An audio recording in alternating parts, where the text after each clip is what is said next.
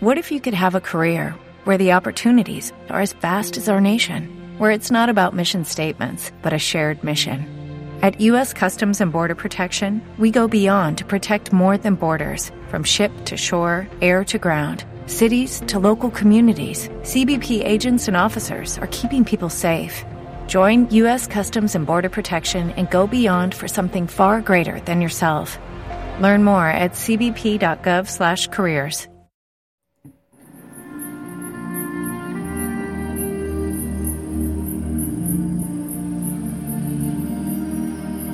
Familia Osana, que el Señor te bendiga, que tengas muchísima paz en tu corazón. Yo feliz en este día, en mi día de oración, de descansar en el Señor.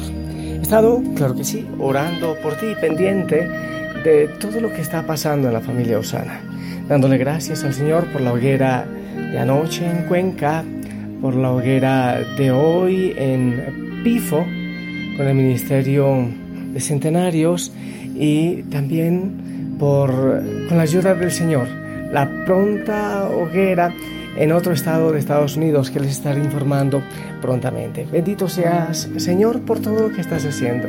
El Señor es maravilloso. El Señor tiene planes maravillosos para con nosotros. Y en el desierto hoy tenemos una pregunta. ¿Qué respuesta darías tú a la pregunta ¿quién soy yo? ¿Por qué darías esa respuesta? Habla con Dios sobre alguna dificultad que hayas tenido al encontrar esta respuesta. Yo también he estado en desierto, yo lo estoy haciendo. Espero también sacar muchos momentos para contemplar estas preguntas y estas reflexiones, para ver qué es lo que el Señor me quiere regalar y preparar para el nacimiento en mi corazón. Y también la palabra del Señor. Hoy compartimos Isaías, la primera lectura. Yo el Señor te tengo asido por la derecha, y yo mismo soy el que te ayuda. No temas, gusanito de Jacob, descendiente de Israel. ¿No te parece bonito? La pregunta que se te hace a ti es, ¿quién eres? Pero el Señor te está respondiendo, quién eres para Él, cómo es de importante, cómo eres tú de importante para Él. Hay muchas personas que dicen yo soy un fracaso, soy un fracasado, soy una fracasada. Bueno, la verdad no lo sé, he estado buscando eh, en distintas traducciones, he estado buscando cuántas veces aparece en la Biblia la palabra fracaso y no he podido encontrar. Es posible que ustedes eh, tengan alguna traducción que tenga la palabra fracaso. Eh, yo no la tengo. Y me pregunto por qué será. ¿Será quizás que en los planes de Dios no está que ninguno de nosotros seamos fracasados? Esto también me lleva a pensar que si Dios es un Dios victorioso, es un Dios de plenitud, como buen padre también quiere que sus hijos seamos hechos a imagen y semejanza de Él. Esto explica lo que quiso decir el apóstol Pablo cuando escribió en Romanos 8:36. Como está escrito, por causa de ti somos muertos todo el tiempo. Somos contados como ovejas de matadero. Antes en todas estas cosas somos más que vencedores por medio de aquel que nos amó.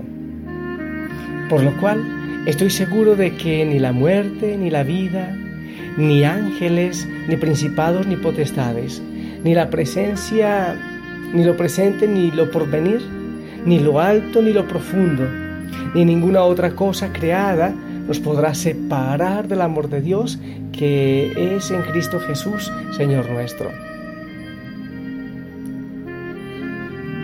Nada nos podrá separar de su amor. Mira, te estoy ayudando. Te he preguntado quién eres tú. Y también te estoy respondiendo quién eres para Dios, por si acaso. Entonces, ¿qué significa el fracaso? No significa que eres perdedor. Significa que todavía no has tenido la plenitud que te espera. No significa que no has logrado nada. Significa que has aprendido mucho No significa que eres un idiota. Significa que tienes gran fe. No significa, no significa que estés en desgracia. Significa que has estado dispuesto a intentarlo. No significa que no lo conseguiste.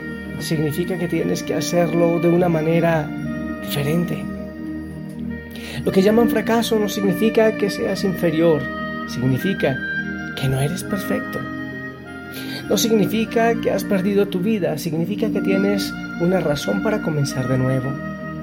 No significa que, tenga que, que tengas que darte por vencido, significa que tienes que esforzarte más.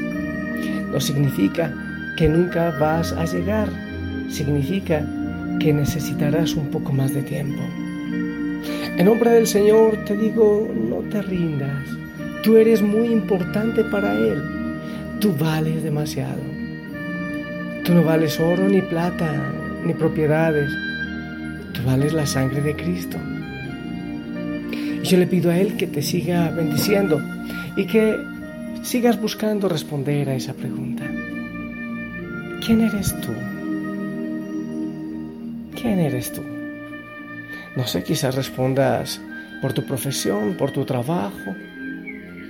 Yo quisiera responder, eh, contarte lo que yo respondí, pero pienso que es mejor no hacerlo. Que el Señor te bendiga, que sigas teniendo hermosa tarde. En el nombre del Padre, del Hijo y del Espíritu Santo. Amén. Y con la ayuda del Señor nos escuchamos en la noche para continuar con la pauta del desierto. Hasta pronto.